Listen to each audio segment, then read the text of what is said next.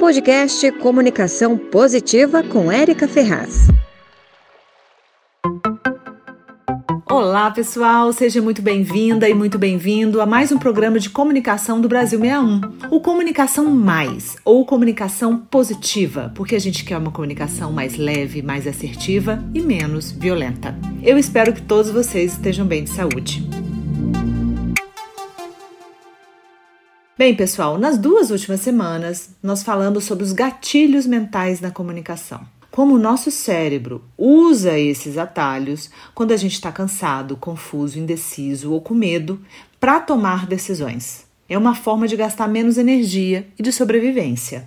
Lembrando, né, sempre que esses gatilhos eles podem ser usados pelo bem e para o mal. E a gente tem que estar tá esperto porque tem muito manipulador aí de plantão.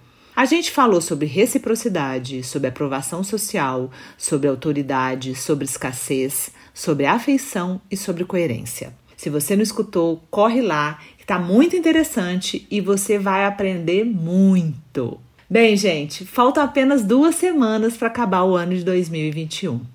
E que ano, né, pessoal? Não foi fácil para ninguém. Nunca nossa inteligência emocional foi tão exigida e será que a gente conseguiu fortalecer essa inteligência emocional ou a gente está precisando de uma ajudinha? Bem, eu gosto de falar que a comunicação é a primeira a dar sinais externos de que você não está bem. É a sua voz, a sua expressão facial, a sua postura, tudo fala. Mesmo que você não fale nada, as pessoas vão sentir que algo não vai bem. Nessa semana e na próxima, nós vamos aproveitar o final de ano para fazer um balanço. Só que dessa vez eu vou dar dicas para vocês fazerem um balanço da sua comunicação. Vai ser como um checklist que serve também para você se preparar para qualquer situação. Valeu? Bem, hoje eu vou dar as seis primeiras dicas e na semana que vem a gente vai ter mais seis. Vamos começar. Primeiro, como anda a sua energia? Faça essa pergunta para você. Porque para se comunicar bem, gente, você precisa ter energia para cativar sua audiência. Né? Vamos fazer um podcast no início do ano só sobre isso. Não se preocupa não, tá? Bem, dica número 2. E o seu controle emocional? Energia e emoções andam juntas.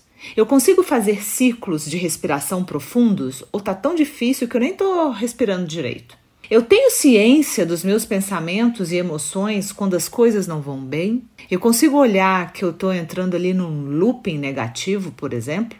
As emoções negativas, gente, elas são como as luzes vermelhas no nosso painel do carro.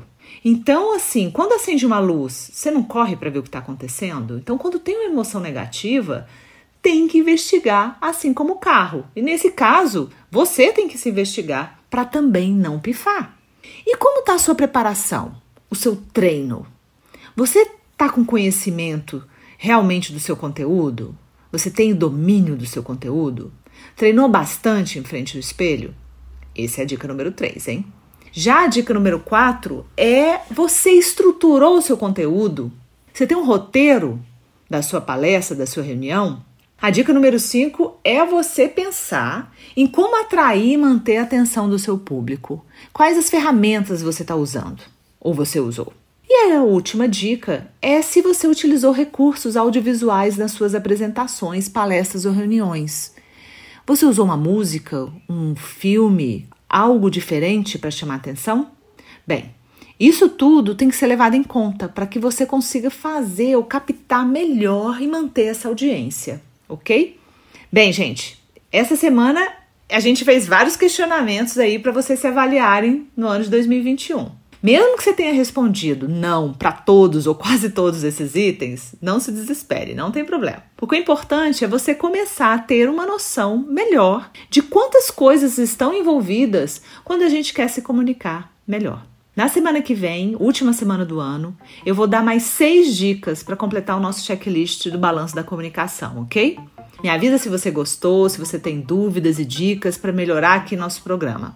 A participação de vocês, gente, é muito importante. Eu desejo a vocês um Natal de muita paz, tranquilidade e com muita comunicação positiva, gente. Beijos no coração. Você ouviu o podcast Comunicação Positiva.